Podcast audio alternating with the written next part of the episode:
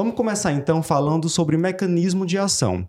Eric, como é que atuam os bisfosfonatos no tratamento da osteoporose? Pronto, os bisfosfonatos eles são análogos de uma substância que a gente chama de pirofosfato. Né? Se a gente for lá olhar o osso, a, a parte que do osso está mineralizando, a gente vê que tem ali muito pirofosfato. Né? E esse pirofosfato ele costuma ser ali fagocitado pelas células dos osteoclastos. Então, quando o bisfosforo, pelo, pelo motivo do bisfosfonato ser um análogo dele, ele vai enganar o, o osteoclasto. Ele vai achar que está fagocitando pirofosfato, mas está fagocitando, na verdade, bisfosfonato.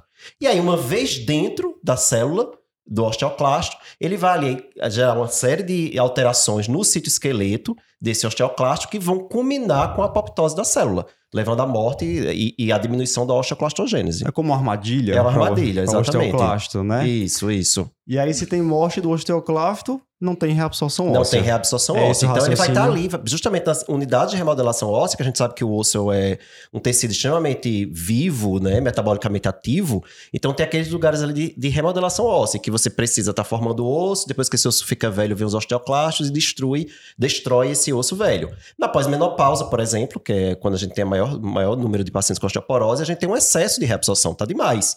Então, o bisfosfonato vai ter esse efeito. Ele vai ali na, na unidade de remodelação e dizer, ó, vamos diminuir aqui o número de osteoclastos para diminuir essa perda de massa óssea, agindo como uma armadilha mesmo. Perfeito. Só para o pessoal entender, o bisfosfonato não é o único agente antirreabsortivo, não, né? Isso. Mas por ser o mais famoso, o mais importante, a gente vai dar enfoque nele hoje.